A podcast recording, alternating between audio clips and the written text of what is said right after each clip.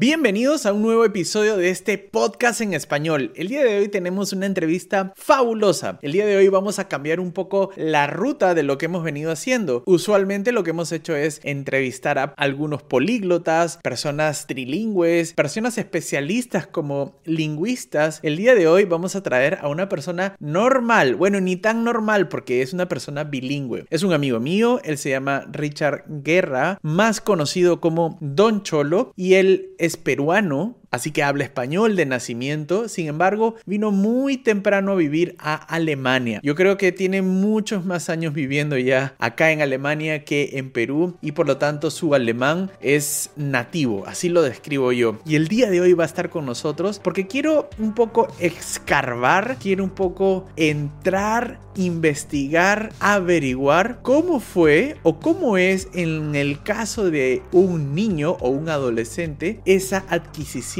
Quiero poder un poco destapar sus recuerdos de cómo es que él aprendió el idioma alemán o cómo es que lo adquirió. Si realmente fue a través de las clases en la escuela o qué tuvo que hacer, si fue difícil o quizás desmentir aquella idea de que los niños son unas esponjas. ¿Realmente lo son o también es difícil para los niños y los adolescentes adquirir una lengua nueva? De esto vamos a hablar el día de hoy, pero antes no te olvides de darnos una valoración en la plataforma que nos estés escuchando, ya sea Spotify, iTunes, Google Podcast, YouTube. Déjanos una valoración, un comentario, un like o una suscripción que vamos a estar felices. No olvides que en la descripción voy a dejar el enlace al link Link es la plataforma, mi app preferida que yo uso para aprender idiomas. Recientemente acaba de ser lanzada la versión 5.0 de Link, donde podrás encontrar un catálogo inmenso de videos, audios, libros y artículos en decenas de idiomas según el nivel en el que estés aprendiendo. En Link puedes llevar un conteo y una estadística completa de todo el vocabulario y las palabras que estés aprendiendo.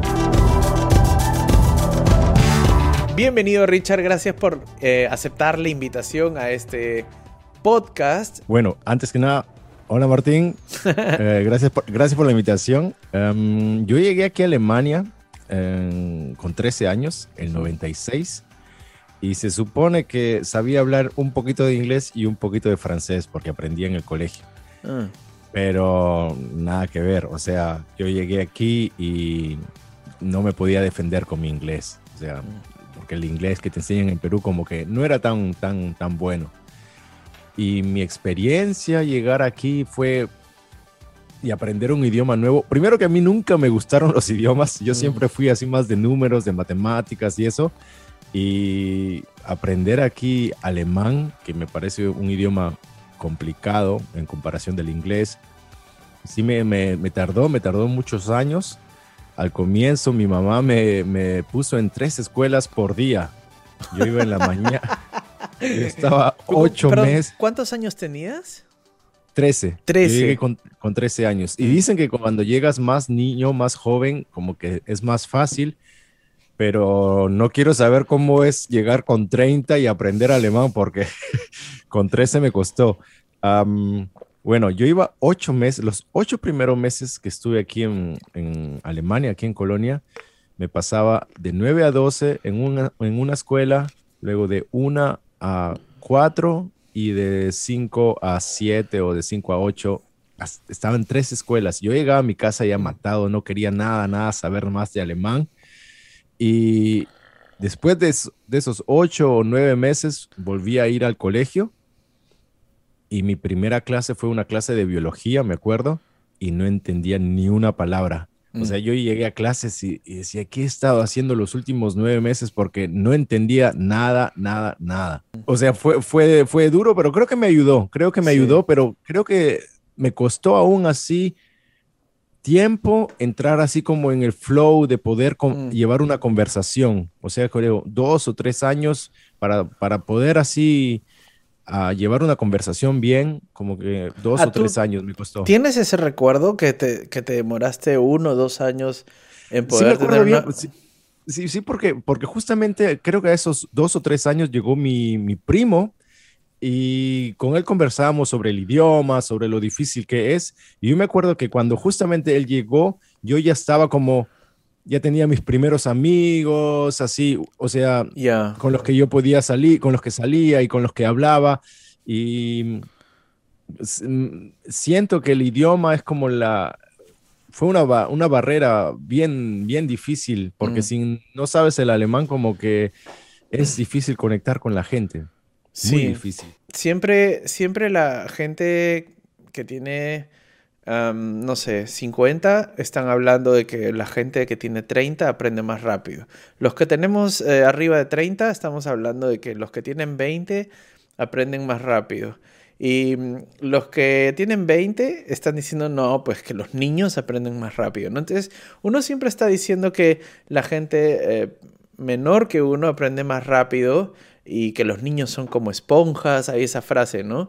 Y yo quería entrevistarte justamente para em, escuchar de ti esa experiencia, porque tú viniste de adolescente, ¿no? Entonces, 13 años, es todavía quizás eres un poco niño, pero ya estás entrando en la adolescencia y, no, me, no me estás contando esa historia maravillosa que todos escuchan de, ah, no, los niños son como esponjas y uno aprende sin darse... O sea, tú sí te acuerdas que fue difícil. Me costó, sí, me costó. Sí, sí, siento que yo también escuchaba eso. Ah, cuando eres joven se aprende más rápido, se aprende más rápido. Y eso como que me ponía, me, me, me, daba presión. Sentía que me, en vez de decir, ah, sí, qué bien, eh, voy, a aprender más rápido, como que sentía esa presión porque sentía, pensaba, pero tal vez yo no estoy aprendiendo bien, tal vez estoy haciendo, cometiendo un error. Sí. Y no, no, tal, puede ser que, por, como te dije, lo, mi fuerte nunca fueron los idiomas. O sea, puede ser que también eso te haya tenido que ver, pero conozco muchos chicos que llegaron conmigo también en ese entonces y creo, sin, querer sonar creído, que yo hoy en día hablo mejor el alemán que, ellos, aunque llegamos al mismo tiempo, ¿sabes? Mm. Y creo que al final el alemán lo aprendí así a hablar en el colegio practicando con, mis amigos. Más de, mm. que de estar yendo a las escuelas más fue esa la práctica, el vocabulario así en la calle, digamos, o el vocabulario así con, tu gente, ¿sabes? Sí. Em, no sé, siento que eso a mí me soltó más, porque de nada te sirve conocer así muchas, muchas palabras si no las practicas. Y, cuando estás así con, tu, con los adolescentes, claro, quieres también participar de la conversación y, eso de soltarse y no tener miedo a cometer errores, porque al comienzo cometes muchísimos errores, eso creo que fue lo que a mí más me ayudó. Mm. Claro, porque esa edad, 13 años, es una edad muy particular, ¿cierto? Porque cuando uno es niño, como, no sé, como uno no se da cuenta de lo que está pasando, yo veo a mi hija ahora em, que ya, ya logra hablar español y a veces le habla español a la gente en la calle pensando que, ellos también pueden cambiar entre un idioma y otro, ¿no? Y no se da cuenta, ¿no? Hoy, hoy, hoy le hablaba a la cajera de, de Kaufland, del supermercado, en español y no entendía nada, ¿no? Y yo le digo, oye, háblale en alemán. Y no, me, no puede, ella no, como que, pero ¿por qué, papá? ¿No? Entonces está muy chiquita. Em, y cuando uno es más grande, a los 18 años quizás, no sé, uno ya pasó como esa etapa de hacerse adolescente y ya es más, un poco más seguro de sí mismo.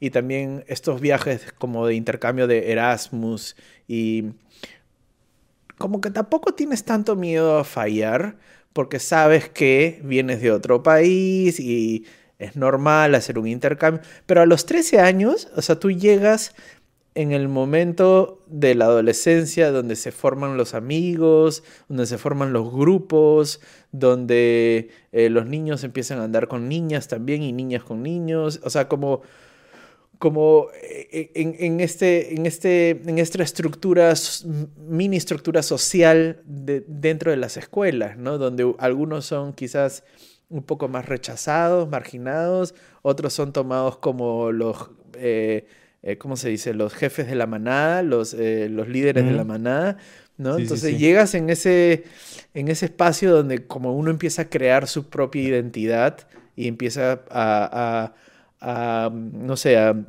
a colocarse a sí mismo un rol dentro de la escuela y tú llegas ahí como el nuevo, ¿no?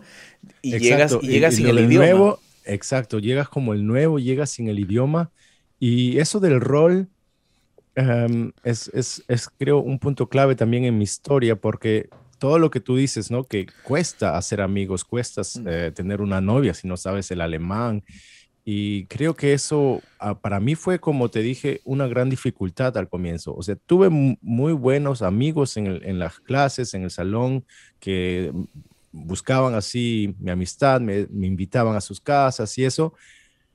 Y, y además, y, si no hubiese sido por eso, como que, no, o sea, yo sentía que, que, cada vez como que me, encerraba un poco más porque como que me daba temor. Mm. Pero la gran ventaja en mi colegio fue que, que es un, eh, fue un colegio bilingüe que puedes aprender alemán y español. Te daban clases en español, por ejemplo, geografía en español, historia en español, política. Tenías como varias asignaturas en español y eso para mí fue una ventaja porque habían también muchos otros chicos latinos o españoles de toda Colonia que iban especialmente a ese colegio que está, que está un poco alejado. Yo me tardaba como una, una hora en ir al colegio, ah.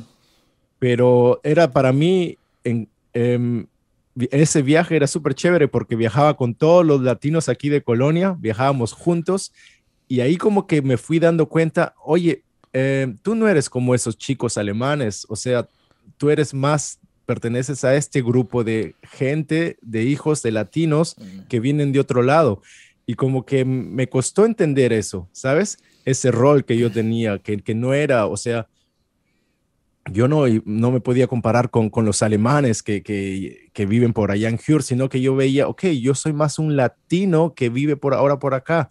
Y, y eso me comenzó a gustar, eh, juntarme así con los latinos y, y, hablar mezclado, porque eso me ayudó muchísimo, porque cuando hablas mezclado, tú hablas un poco alemán. Si no te acuerdas, hablas en español. Sí, sí. O, y como y vas sacando lo que necesitas. Exacto. Y eso para mí fue súper natural y hasta hoy en día cuando me encuentro con amigos mm, es como normal que hablemos como mezclado. Sí, sí.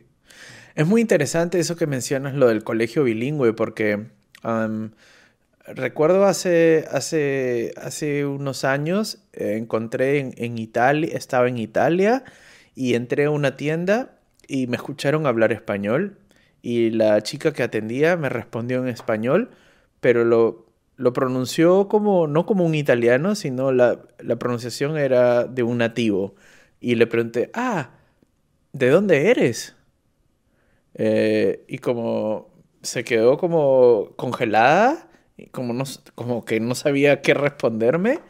Y después de un tiempo me dijo, bueno, soy de eh, República Dominicana, pero ya olvidé mucho el español. Eh, llegué cuando tenía 12 años y tenía, no sé, 30, algo así. Entonces parece que era una chica que vino muy chica también como tú, pero desde, desde que llegó se insertó en la cultura italiana y no sé, quizás no volvió más al español. No sé cómo, cuál habrá sido su historia para que me diga que se ha olvidado mucho del español. No em, conozco ningún caso aquí en Alemania, o sea, de, de, que haya pasado eso de que bueno, hayan llegado de niños y se hayan olvidado de su idioma, primer idioma, ¿no? Bueno, quizás es porque, y justamente a eso iba, tú por este colegio como que te identificaste tanto con ese mundo bilingüal que te quedaste eh, siempre en esa escena o en, ese, en esa movida ¿no? Porque yo conozco a algunos de tus amigos y son muchos ah, como alemanes que vivieron en Latinoamérica o latinoamericanos que vinieron acá o, compadres latinoamericanos, como siempre hay esa mezcla, ¿no? Em, entre tus amistades. Pero, por ejemplo, en,